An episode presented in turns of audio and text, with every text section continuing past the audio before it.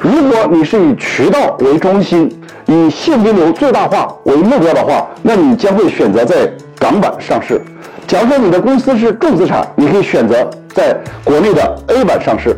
假如说你是做互联网企业，以用户为中心的，你可以选择在纳斯达克上市。但是你一定要把你上市的准确时间清晰的告诉投资者。好，第六个叫辅助的相关资料。第一个我们讲到了钱很多，第二个我们讲到了怎么赚，第三个讲到了赚多少。第四个讲到了谁来赚，第五个讲到了怎么分，那么第六个要相信我。这里面分为八个板块，第一个叫用户案例，也就是一定要把用户使用完的变化详细的描述出来。